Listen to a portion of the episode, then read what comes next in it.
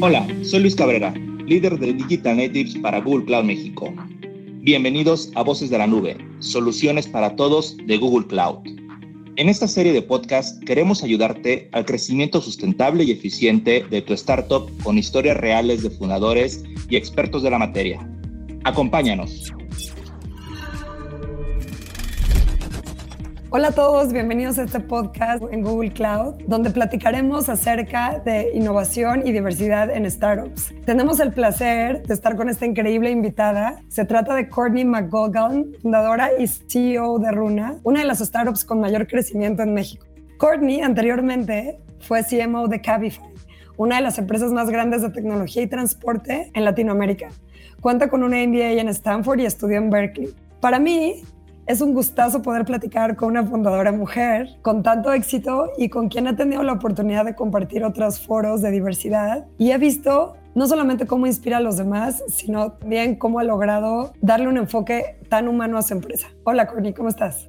Hola, hola, muchas gracias por la invitación. Estoy feliz de estar acá con usted. Gracias, Courtney. Súper, bueno, pues vamos a empezar un poco, eh, Courtney, como, como habíamos hablado del tema. Creo que nos interesa un poco ahondar, ¿no? Un poco de cuál es tu visión de esta parte de traer diversidad e innovación, ¿no? Y, y cómo una construye sobre la otra, ¿no? Cuéntanos, ¿por qué crees que las empresas más innovadoras de diferentes sectores priorizan diversidad, ¿no? En equipos y un poco cuál ha sido tu experiencia. Sabemos que, bueno, tú eres americana y has estado trabajando en empresas de Latinoamérica, eres de las pocas mujeres que son emprendedoras. Entonces me imagino que has visto estas intersecciones. ¿Cuál es tu visión y cuál ha sido tu experiencia? Sí, claro. Bueno, número uno, creo que diversidad atrae diversidad. Entonces, mm, creo que quizás como mujer en, cualquier ambiente, particularmente en el ambiente de tecnología, vas a siempre estar como la minority en vez de la majority, ¿no? Pero creo que, por otro lado, como yo soy extranjera, es innovando en un ambiente que claramente es,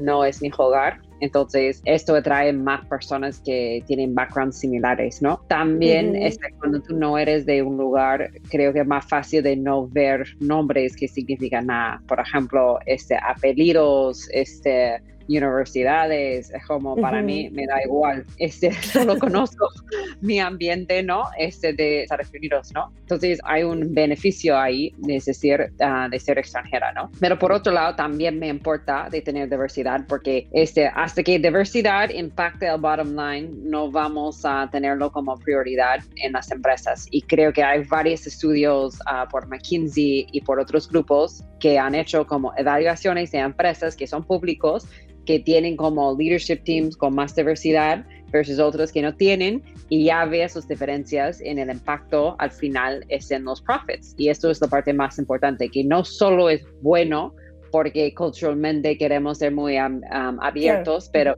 técnicamente ahí estás mirando el impacto en la empresa. También en mi corazón pienso que no entiendo cómo un equipo puede crear un producto sin tener como un equipo diverso este, creando el producto, ¿no? Si creamos un producto con un equipo solo de hombres, por ejemplo, vamos a tener un producto muy dirigido a hombres, ¿no? Es lo mismo si solo tenemos mexicanos, vamos a tener un producto muy enfocado en las tendencias de mexicanos, ¿no? Entonces no solo es género, es nacionalidad, es también nivel socioeconómico, ¿no? Eso es también súper importante en el elemento de diversidad. Solteros, casados, este también como gente con hijos o no, todo esto, es más diversidad, este creo que vas a crear un producto mucho más este ese diverso y van a traer muchos este, tipos de usuarios. Y por supuesto, en lo que nosotros hacemos en la nómina, hay muchos tipos de personas que hacen la nómina, desde un CEO hasta un director de recursos humanos o alguien de finanzas. Entonces tenemos que traer diferentes este, personalidades este, a la plataforma. Súper, súper. Creo que tocas un tema muy importante, ¿eh? que es esta parte de diversidad, que muchas veces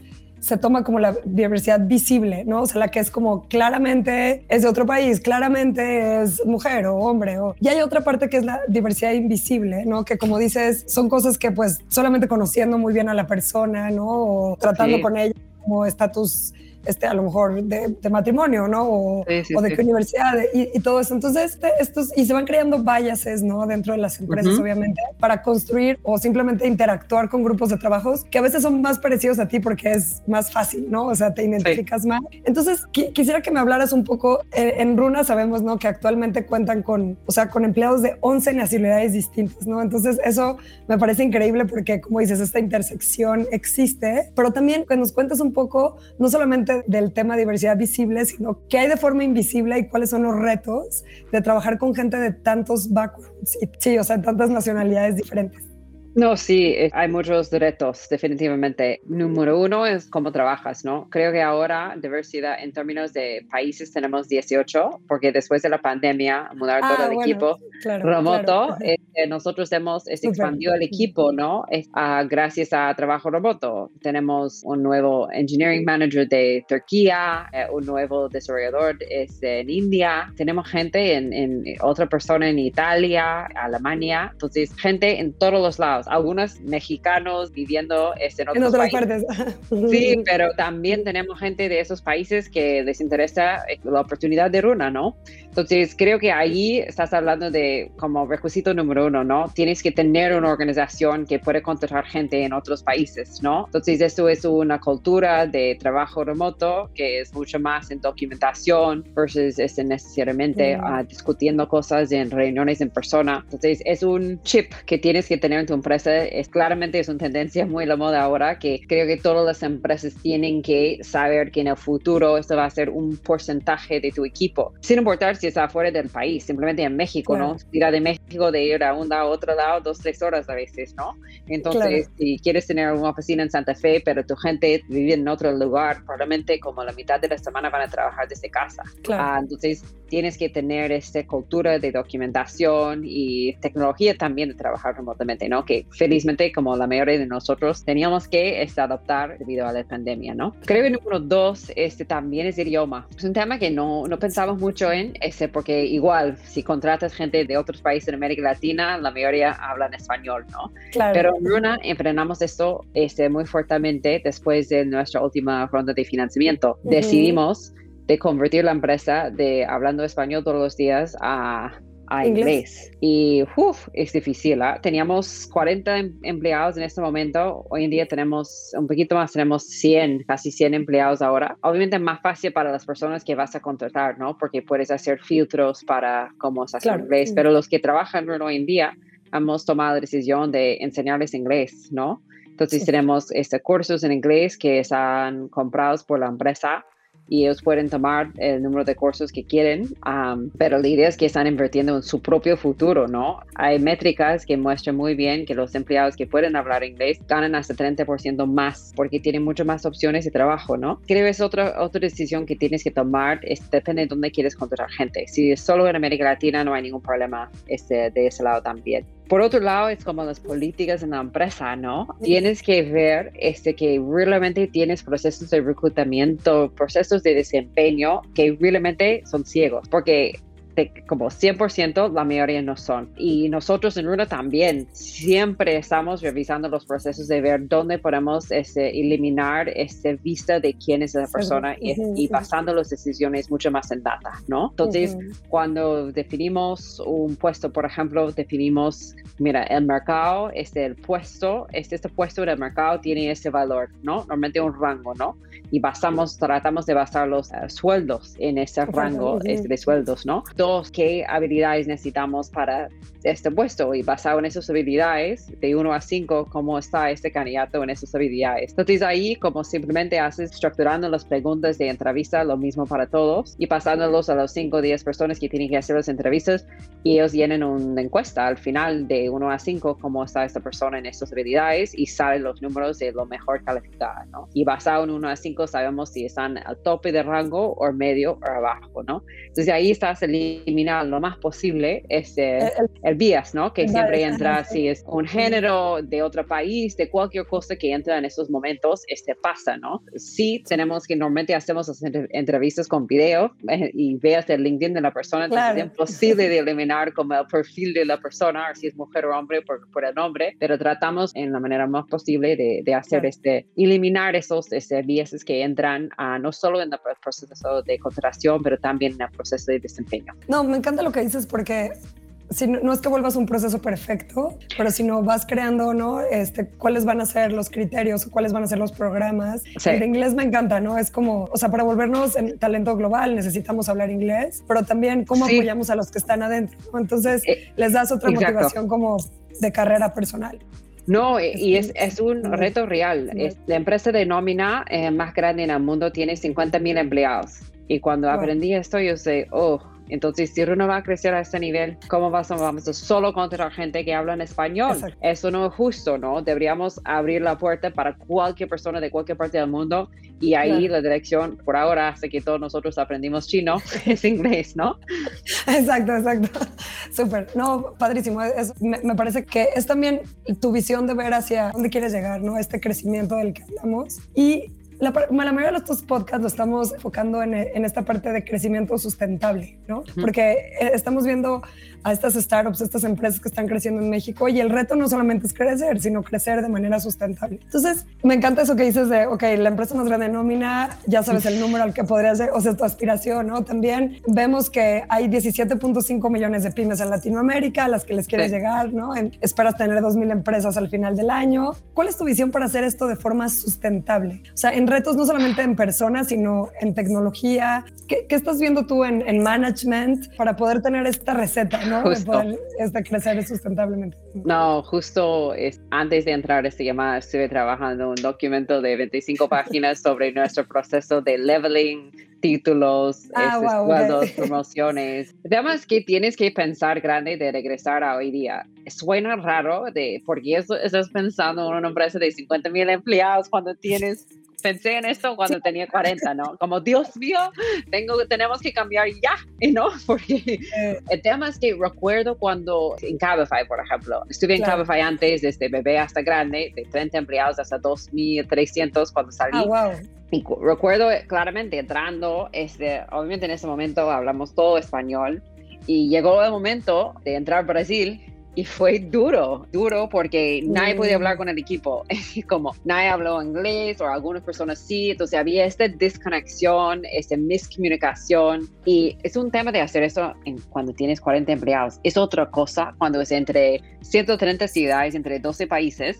y es como diferentes niveles, es como es imposible de bajar una política, ya chao, ¿no? Tienes que, entonces, para nosotros era como mm. un parte de la empresa en portugués, otra en, en español, imposible de usar inglés porque la gente, 2.000 personas, enseñar a todos ellos eh, nivel de inglés a este nivel de operación y crecimiento, imposible. No, imposible. Entonces, justo este, estoy feliz que ya podemos arreglarlo a 40 empleados y no nos impacta mucho versus cuando ya llegas a ese nivel. Entonces, es súper importante de poner en marcha esas políticas este, súper temprano. Otro ejemplo, siempre toda mi vida, este, responsabilidad social ha sido súper importante. Yo era un Girl Scout voluntario en miles de organizaciones, tenía mi propio ONG para mi primer trabajo después de universidad, hice Fulbright, entonces gran parte de mi mm. corazón, desde súper temprano con mi mamá. Entonces, siempre he pensado lo mismo con Runa, ¿cómo vamos a, hacer mucho en, el lado de responsabilidad social? Creo que nuestro objetivo un día sería tener un coding school este, gratis ah. y la gente puede entrar a Runa o ir a otras partes del mundo de startups. Pero bueno, no podemos hacer eso hoy en día porque no somos una ONG, somos una empresa. Claro, claro. si puedo hacerlo de manera económica de hacerlo, bueno, voy a hacerlo, pero al nivel que tenemos, todo bien no es posible. Pero ¿cómo podemos poner esta idea súper temprano en la empresa? Entonces, lo que hacemos en mm. Runa es dos cosas. Damos descuentos a empresas de educación, gobierno, ONGs. Y también de otro lado, nosotros ah, una vez cada seis meses hacemos un proyecto de servicio, es la mitad del día o un día entero, 100% pagado por la empresa. Entonces, un martes de 9 hasta 12 o de 9 hasta 5, vamos a una comunidad cerca de Ciudad de México y vamos a hacer un proyecto con esa comunidad o otros tipos de, de ejemplos así. Entonces, hemos hecho cuatro esos proyectos de servicio desde día uno de Runa, lanzamos eso en el primer año y eso es un buen como oportunidad de hablar con tu comunidad en Runa, este, hablando de nuestros empleados, de la importancia de involucrarse en la comunidad donde operas, ¿no? Y es algo súper chiquito, pero es algo que lo puedo hacer hoy en día y ya las personas en Runa entienden que ese chip está ahí para muchas más cosas en adelante. ¿No? Me encanta esa mentalidad, empezar, empezar chico, pero para después go big, ¿no? Eh, si, empiezas con pequeñas acciones, después vas a ir creando estas semillas, ¿no? De alguien que, que vea una oportunidad donde puede ayudar, vea una oportunidad en donde el producto pueda eh, hacer la diferencia para organizaciones que a lo mejor no pueden, sí. Es como, piénsalo como tu DNA, ¿no? No puedes cambiar tu DNA después de tenerlo, ya está, ¿no? Entonces, cuando estás naciendo una empresa, es como, uh, ahí es la oportunidad de poner todo el DNA que quieres, ¿no? Un gran parte va a ser tuyo porque ya tú eres fundador, pero desde ahí hay otras cosas que puedes plantar este, para, para más tarde o desarrollar, evolucionar más tarde, ¿no? Creo que la otra cosa es como políticas que adoptas, ¿no? Es como si andas a Facebook como su manual de políticas, puedes pasar horas, días, semanas leyéndolo en línea. La idea no es de empezar con esto, ¿no? Claro, Ellos claro, han creado esto después de 10, 15 años en el mercado, ¿no? Entonces, pero hay algunas cosas que llegan los momentos donde tienes que definir las cosas, ¿no? Entonces, por ejemplo, títulos, maneras de crecer en una organización, plan de carrera, es súper importante de pensar temprano. Particularmente a partir de dos años, de los empleados empiezan de querer saber dónde voy, ¿no? Y hay otras personas que están tocando su fuerte diciendo, oye, ya ha pasado dos años en Runa, ahora qué tal, te ofrezco head of lo que sea, ¿no? Y, y, la gente empieza a decir, oh, ¿qué es mi puesto? ¿Dónde voy? ¿no? Y creo que ahí como hay la oportunidad de definir una política, ¿no? Y justo nosotros hemos pasado por esto y nosotros otra vez hemos mirado los grandes que tiene Facebook, Google, Microsoft y todos tienen lo mismo en realidad. Tienen un como cinco, seis 10 niveles, depende de la empresa, pero hablamos de 10 niveles. Y cada empleado, sin importar qué área están, tiene un nivel. Y asociado con ese nivel tiene attributes, características, habilidades que esperamos de alguien en ese nivel. Entonces, si es un desarrollador super senior o un jefe de marketing o un analista en redes sociales, ya sabemos cómo qué nivel están y con todas las personas de diferentes áreas en este lo mismo nivel, qué habilidades necesitan y qué no tienen y qué tienen que cumplir para llegar al siguiente nivel.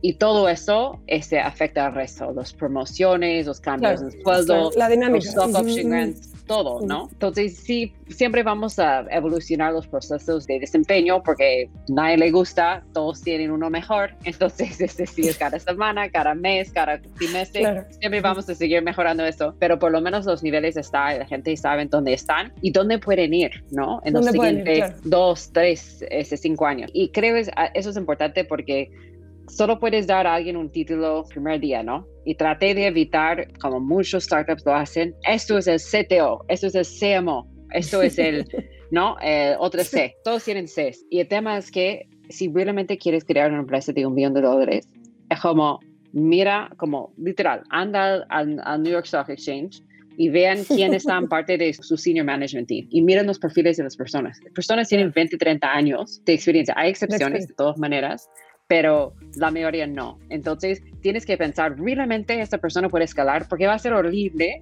de tener que reemplazar a esta persona con una persona con el mismo título, porque la única cosa que van a tener es perder cara, ¿no? No, hay otra opción. Versus dándolos como head of y después dándoles la oportunidad de evolucionar con la empresa, pero si no evolucionan, igual pueden manejar un pequeño área que realmente probablemente tiene 300, 400 personas, pequeño área, exacto. ¿No? Como yo manejé en Cabify, pero por otro lado, eh, estás dando la oportunidad de, traer otra persona, ¿no? Me parecen consejos muy importantes. Sí para esta parte de, crecimiento sustentable, como dices. Bueno, uno de los pitches más fuertes de Runa, ¿no? Como producto es la, esta parte de eficiencia, ¿no? Entonces, recortar 50% cualquier cosa en procesos me, parece un gran éxito. Yo quisiera recortar muchos procesos que se tienen o que se van generando 50%, pues eso obviamente te hace para poder enfocar cosas en equipos, enfocar eh, dinámicas, enfocar tiempo, ¿no? En cosas más relevantes y, y, y de más impacto. Entonces, Si me pudieras contar un poco de cómo has logrado ser eficiente en esta etapa de hypergrowth que tienes. Y aquí tema es, o sea, crecer, levantar funding. Sabemos que tiene que haber product market fit, que el mercado esté ready, ¿no? Para el producto, que tengan una super founder, ¿no? O sea, todo esto son como esos criterios, pero una vez que ya estás ahí, como estás creciendo, también necesitas poner controles, ¿no? Poner políticas, poner, pero, pero de manera eficiente para no caer en el otro lado de ah, procesos y procesos que solamente lentan cosas. ¿Cómo lo has logrado? no es difícil, eh, no es fácil, sorry, eh, es muy difícil. Creo que algo importante es que, particularmente a SEO, no está manejando otro papel, porque estás manejando mm. otro papel no vas a hacer tu trabajo, que literal tu, tu, trabajo es eso, veando cuellos de la botella y qué puede causar una cuello de la botella. Sea una persona, falta de plan de carrera, falta de inversión en marketing digital, lo que sea, hay 50 mil oportunidades para cuello de la botella y es tu trabajo de eliminarlos, ¿no? Entonces hay momentos en Runa donde yo he operado como SEO y otro papel también. Quizás un Head of Marketing o Head of Customer Service o ventas, no sé, he manejado todo, excepto desarrollo como yo he hecho, ¿no? Entonces, está bien de hacerlo como una curita, pero tienes que también jalar a alguien mm. acostado para capacitarlos y dárlelo, ¿no? Porque es muy, muy difícil de hacer dos cosas bien, especialmente en un startup de alto crecimiento. No puedes hacer, ¿no? Es mejor si capacitas a otra persona. Yo creo que eso sería consejo número uno, es que no trates de hacer todo. Es, entiendo, súper temprano es importante de crear la plantilla y después de hacerlo, pero piénsalo así, literal, como creando la plantilla y dándolo a otra persona y desde ahí tú estás manejando a esa persona de optimizarlo, no tú mismo, porque no estás mirando por otro lado lo que viene después. Buenísimo, no, súper buenos tips. Creo que aquí todos podemos, no solamente startups, creo que también áreas de negocio inclusive en empresas más grandes donde está el hypergrowth de crecimiento tomar esto en cuenta creo que es importante y, cómo lo llevas a tus equipos y a las ideas y a los proyectos. También, Courtney, tú ahora que estás en este ecosistema ¿no? de startups mexicanas, que, y que obviamente tú, bueno, con tu propio crecimiento y con los propios retos, pero si nos pudieras decir una o dos cosas que tú crees que son de los retos más grandes que estás viendo ahorita, ¿no? O sea, y, ahora sí que, porque te digo, creo que para esto creamos el podcast, como para compartir esto con la comunidad, ¿no? O sea, tú ya lo viste, lo, lo, sientes y también tienes otra perspectiva, lo cual es increíble. Eres mujer, pocos son founders mujeres, eres americana, has trabajado en otras de tech también. O sea, desde tu punto de vista ahora que dices, wow, I didn't expect this, o esto sí lo esperaba, pero pensé que ya estaba solucionado, ¿no? Un poco. Sí, como hay varios retos, ¿no? Creo que eso es un buen problema de tener. Primero, voy a hablar de otros que no son buenos de tener, pero creo que es bueno de tener, es que esa parte de tu negocio funciona, ahora escálalo.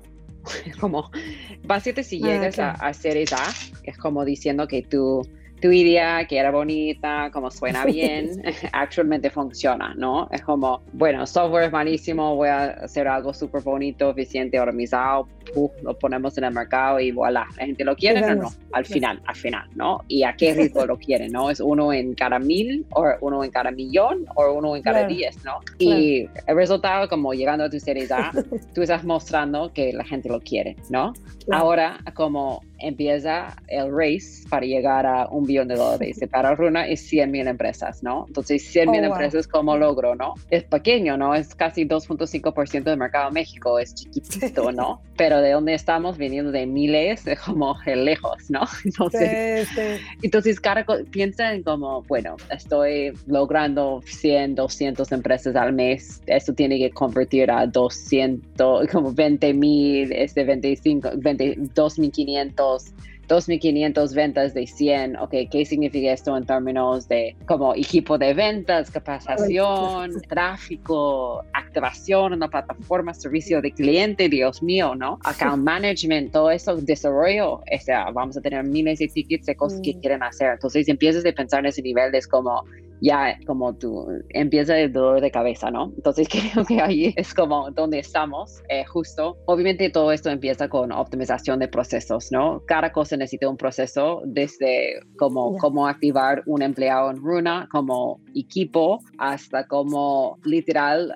manejar tu Gmail. Tenemos como procesos para todo, porque cada cosa tenemos que ser tan alineados y tan exactos y tan optimizados. Porque si no, una persona está manejando Google Calendar en una manera, la otra en otra, y si no estamos comunicando bien, ¿cómo vamos a atacar el problema, no? Entonces hay muchas de esas cosas que para nosotros es tratando de construir el avión mientras que estás volándolo, ¿no? como sí, sí, sí, sí, visual que, que está Estás construyendo las paredes y el techo al mismo tiempo, ¿no?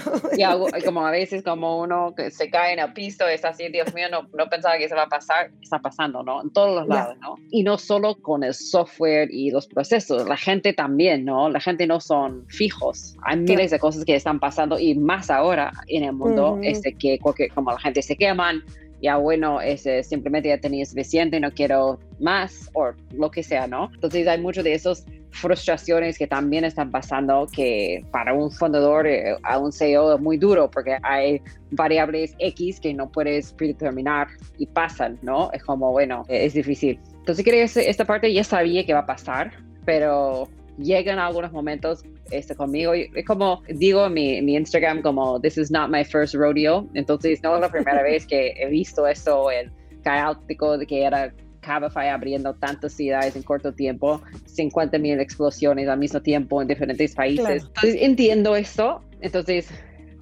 tengo como más calma, no como me emociona tanto, pero sí llegan esos momentos cuando lleguen tantas cosas en un momento, es como la vena solo puede permitir tanto monto de sangre de pasar y como ah, dolor de cabeza, ¿no? Entonces, tratando de hacer estas cosas al mismo tiempo, de construir esa empresa sostenible, pero literario veo lo al mano, ¿no? Porque si no creamos y lanzamos esa política de leveling, plan de carrera, es como en dos meses el otro cuello de la botella va a ser gente como renunciando porque no entienden dónde van, recibieron oferta para X, Y, Z. Entonces, sí entiendo, lo veo como prioridad ahí a costado de como poniendo la puerta en mi avión, ¿no?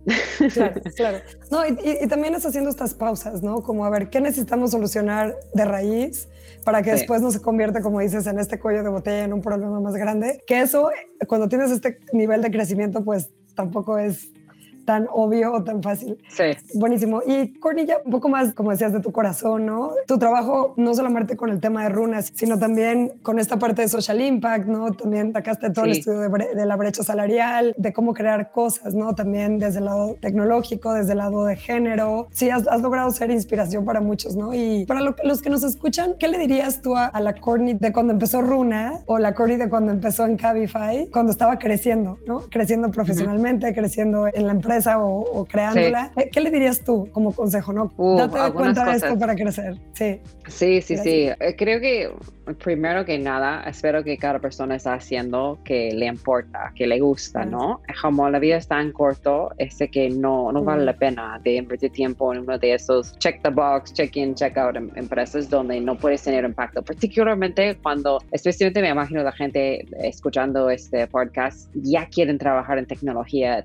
para mí, como no soy un amante naturalmente de tecnología, simplemente las empresas de tecnología escalan más rápidos, ¿no? Son más modernos, entonces ya, yo voy por este vehículo para crear algo grande. Exacto, ¿no? Este, No era como, yo nunca era la persona de tener el primer iPhone o lo que sea, ¿no? Um, pero sí, es algo que es un vehículo para hacer tu cosa, ¿no? Y creo que para los de tecnología, si no estás trabajando en una organización donde número uno, te gusta la misión, donde el producto que están creando, salga de ahí y busca otra cosa, porque hay muchas oportunidades. Creo que este mundo, probablemente de generación más arriba, no sé, uno o dos o tres, depende de la edad de la persona escuchando, pero este concepto de trabajar en un lugar para 10 años, 5 años, es como ya pasó, es como estás e, estás invirtiendo en otro tipo de skill set que tiene otro tipo de ciclo de vida, ¿no? Es simplemente nosotros estamos invirtiendo en skill sets de muy scrappy, es cómo optimizar cosas, cómo hacer cosas digitalmente. Y esto es otro ciclo de vida que es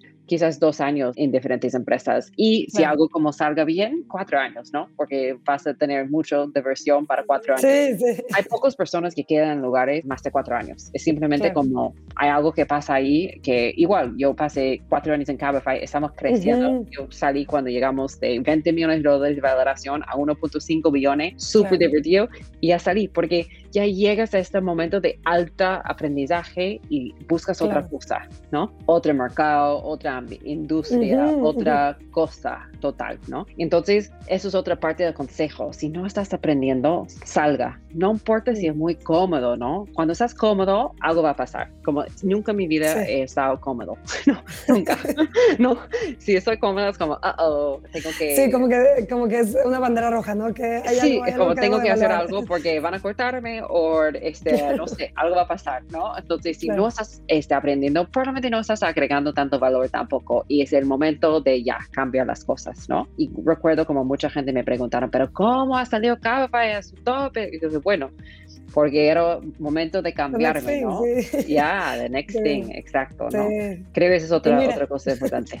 Sí, ¿no? Ah, sí, sí, wow. Sí, entonces creo que ahí. Y también otra parte es que cada persona que tocas importa.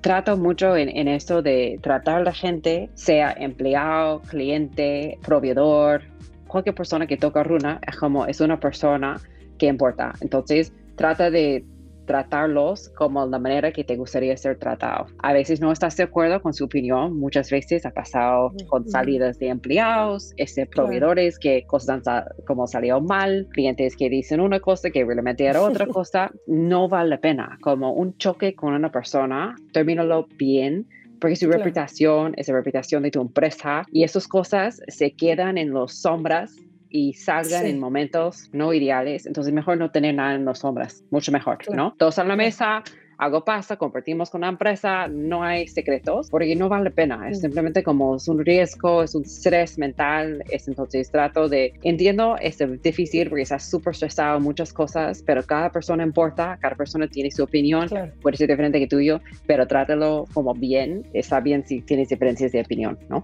Increíble porque esta visión ¿no? tan humana, a mí me parece así de, digo, sin creer que Runa es de recursos humanos, aunque sea un para manejar nómina, pero tan humana es muchas veces crecimiento, ¿no? Tanto de startup, que puede ser tecnológica, otros tipos de negocios, pues te puede perder, ¿no? Porque estás en esta, esta rueda de solo importa lanzar, solo importa el proyecto, solo importa el revenue, solo importa levantar más funding. Y al final, si no haces estas pausas, pues no se vuelve un crecimiento sustentable, es lo que decíamos, ¿no?